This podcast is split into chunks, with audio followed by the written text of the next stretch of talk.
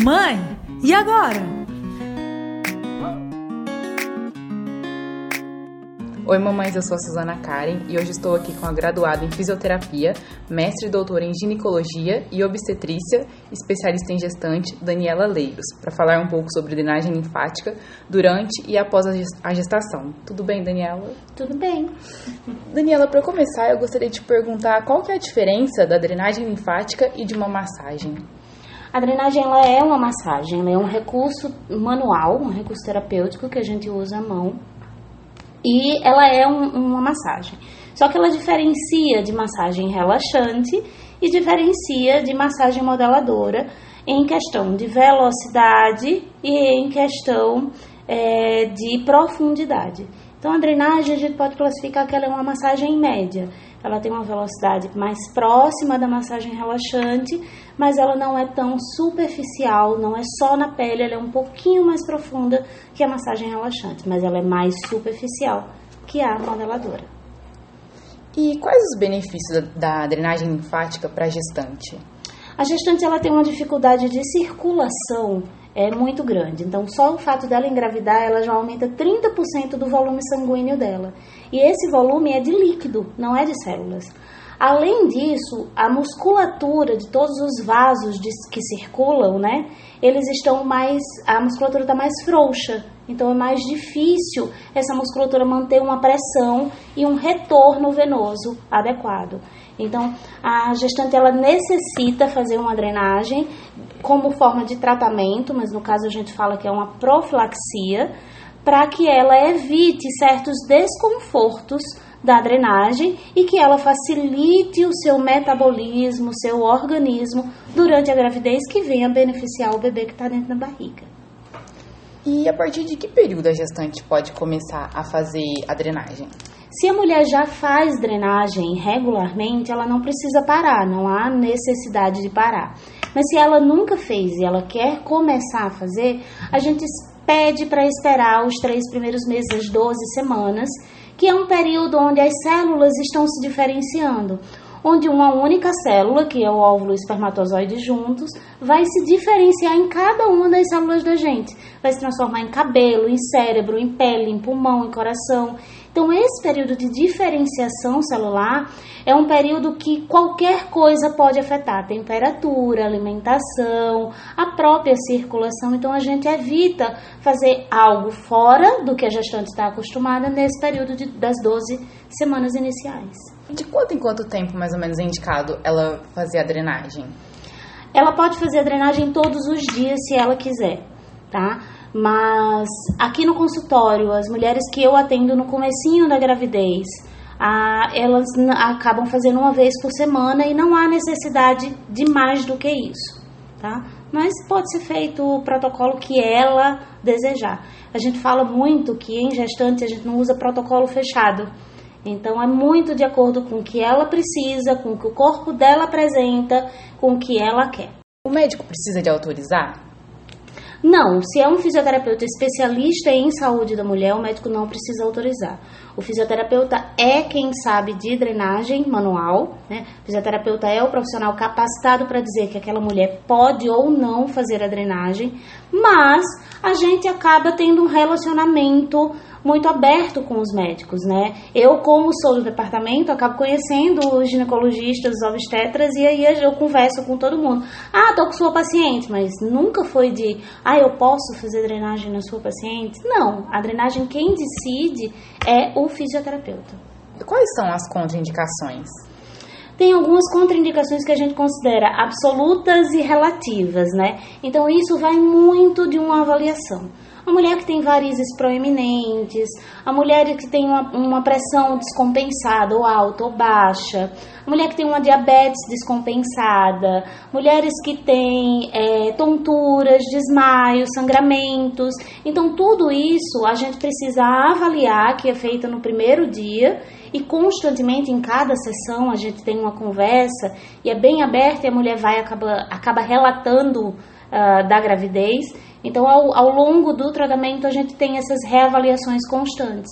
Então, tem, tem uma série de contraindicações que a gente só consegue identificar a, pessoalmente com cada gestante.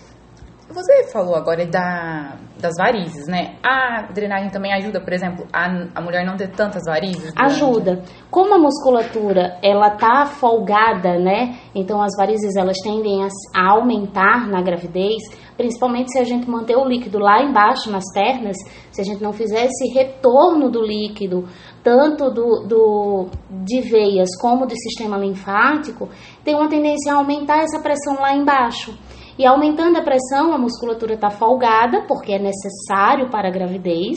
A questão hormonal faz isso. E a musculatura fol- folgada vai dilatando cada vez mais as veias. E aí sim elas podem apresentar. Então, se fizer a drenagem, a gente evita sim o aparecimento e até o agravamento de varizes. Tem algum perigo do bebê se machucar durante a drenagem? Não, porque a drenagem ela não é feita na região que está o bebê, tá? Então quem faz drenagem que pega barriga, que pega é, quadril, está fazendo drenagem errada, ou seja, não está fazendo drenagem para gestante. Então não tem perigo nenhum do bebê se machucar, nem com aumento da circulação, porque esse aumento da circulação é muito próximo do fisiológico. A gente só faz um estímulo mesmo para que essa circulação se é, equilibre. E existe alguma posição que é mais indicada para a gestante ficar durante o processo da, da drenagem? No começo da gravidez, ela pode ficar de barriga para baixo, é, até quando ela aguentar. Às vezes eu coloco um, uma almofada e aí dá pra gente ir equilibrando isso. Mas é, no finalzinho a gente já coloca ela de lado. É, falam muito que a gestante não pode ficar de barriga para cima, né? Mas ela pode. É, não é recomendado a gestante ficar mais de meia hora de barriga para cima, mas a minha maca, por exemplo, ela, ela é leve, ela fica com a cabeceira elevada. Eu não preciso deixar a mulher completamente deitada. O importante é que o quadril esteja ou na altura ou mais baixo que as pernas, né? E eu consigo fazer a drenagem com ela. E a gente está sempre observando a mulher né? Se ela tá tonta, se ela tá mais sonolenta, se ela tá branquinha, né? E isso tudo pode alterar sim, e aí a gente muda ela de posição, que a gente chama de decúbito. E você falou é, dessa coisa da barriga pra cima, da mulher ficar com a barriga pra cima, né? Por que dessa preocupação da mulher não ficar com Nós a barriga temos dois grandes vasos, que é a artéria aorta e a veia cava, que passam por trás do útero. Então, o útero grande, o útero pesado, quando a gente deita de barriga para cima, ele comprime esses vasos. E aí a circulação para os membros inferiores fica difícil. Ela já é comprimida pela própria gravidez, o útero crescendo já comprime. Quando a gente usa a gravidade para isso, a gente quase que di- dimi- quase zera, né? Essa circulação. E aí sim ela pode ficar tonta, por isso que a gente fica prestando atenção. Por que que durante a gestação a drenagem não é feita nem na barriga nem no seio? Eu estava procurando e ouvi falar até de é, estimular contrações uterinas, é isso mesmo? A, a- o útero ele é um músculo e como qualquer outro músculo ele reage ao toque. Então você pode estimular o útero contrair, ó, esse músculo a contrair com um toque. Mas não é bem isso. É porque a gestante ela precisa dessa profilaxia, ela precisa evitar esse inchaço em pernas. A própria gestação deixa essas pernas dela sobrecarregadas. Então ela não tem necessidade de drenar abdômen, tronco, além de que a drenagem você tem um aumento do metabolismo. Na barriga nem tanto, mas na mama sim. Não se manipula a mama nem durante a relação sexual, não se manipula a mama durante a gravidez. E é um mito ou é uma verdade que a drenagem diminui a celulite e as estrias, que é uma preocupação da maioria das mulheres, né? Ó, é- eu posso dizer que a drenagem ajuda sim, mas não é ela quem vai diminuir a celulite, a gordura, né? A drenagem ela aumenta o metabolismo. A drenagem é feito o seguinte: no espaço entre as células a gente chama de interstício, né? Como se a gente vive no ar, as células vivem num ambiente aquoso. Então, esse espaço entre as células há um acúmulo de líquido, que é o líquido que estava no sangue e foi para ficou entre as células. Esse líquido ele tem restos celulares, restos do metabolismo celular. A célula faz cocô, xixi, respira. Então, esses restos celulares ali parados, eles causam uma aderência. Eles diminuem essa circulação. A drenagem faz o seguinte: tira essa sujeira e faz renovar esse líquido, esse ambiente entre as células. Essa renovação melhora a circulação, melhora a oxigenação, melhora o metabolismo e aí melhora a absorção, o uso da gordura que é uma energia.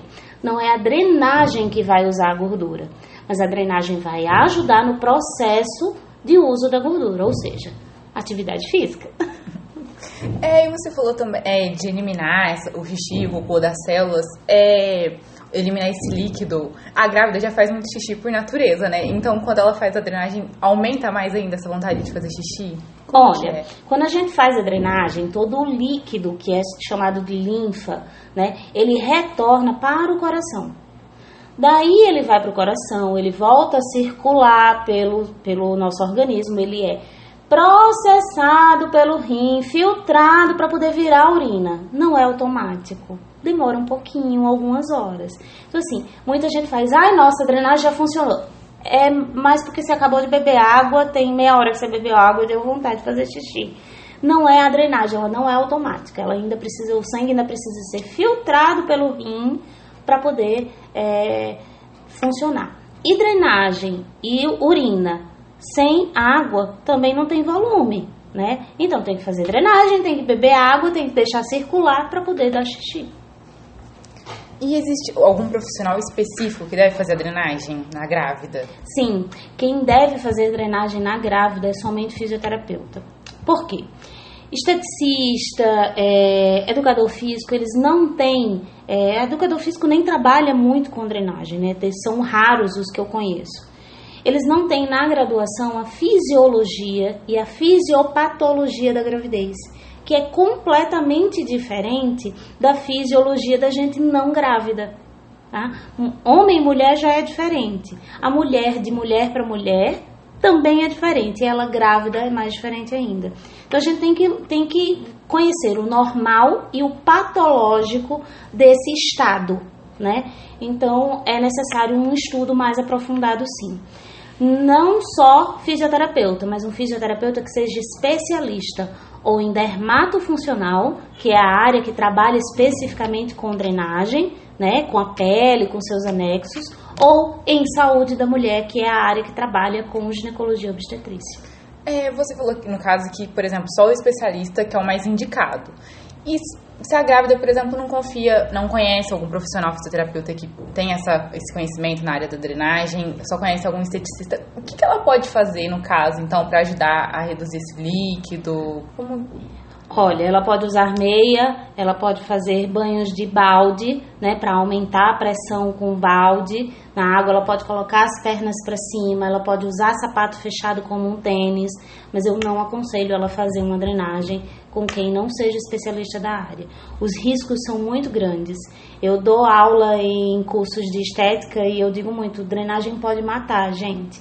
Se a pessoa tiver um trombo e durante a drenagem a gente desviar esse trombo, né, que são aglomerados de células, esse trombo pode parar em algum órgão vital, pulmão, coração, cérebro e mata, né? Mata de verdade. Então é muito séria. É, parece besteira, parece que está alisando, mas isso pode acontecer sim. Então eu, eu indico que fazer drenagem com quem não estudou é um risco para gestante como também no pós-operatório, né? Você faz uma cirurgia plástica, você acaba com a cirurgia se você não estudou. Mas é, é melhor ela usar é, esses artifícios como meia de compressão, um sapato mais fechado, perna para cima e atividade física que ajuda muito a bombear esse sangue de volta. Depois que a grávida já ali a criança nasceu. É, de quanto, depois de quanto tempo é indicado ela voltar a fazer a drenagem? Independente de ser cesárea ou parto normal? A fisioterapia, ela está habilitada a atuar com gestante a partir de seis horas após o parto. Nessas seis primeiras horas, a gente chama de instabilidade hemodinâmica. É um período que a mulher pode ter, um período mais propício a ela ter hemorragia pós-parto. Independente do tipo de parto, ela pode ter hemorragia. Então, nesse período, após seis horas, a fisioterapia já atua. E se houver necessidade, a fisioterapia já pode fazer drenagem seis horas após o Então era isso, Adriana. Eu gostaria de muito te agradecer. Imagina, à tua disposição. Também por esclarecer algumas dúvidas sobre a drenagem durante e após a gestação. E essa foi a nossa entrevista com a graduada em fisioterapia, mestre e doutora em ginecologia e obstetrícia, especialista em gestante, Daniela Leiros. Tchau, mamães. Até mais.